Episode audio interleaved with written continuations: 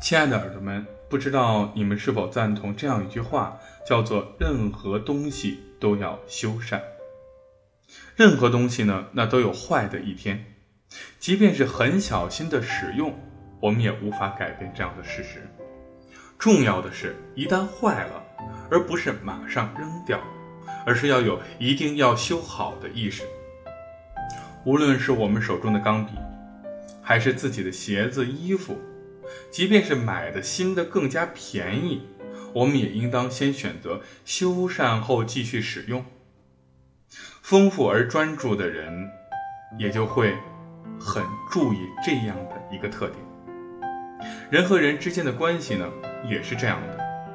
因为人生的道路不同，或者是工作上的麻烦而产生的裂痕，我们也应当要想着时刻的去进行修缮。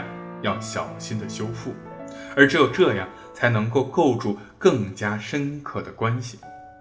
所以说，不光是我们身边使用的东西，还有我们跟朋友之间的关系，我们跟家里人、跟亲人之间的这样一种关系，任何东西都是需要时常的修缮的。晚安，建筑师。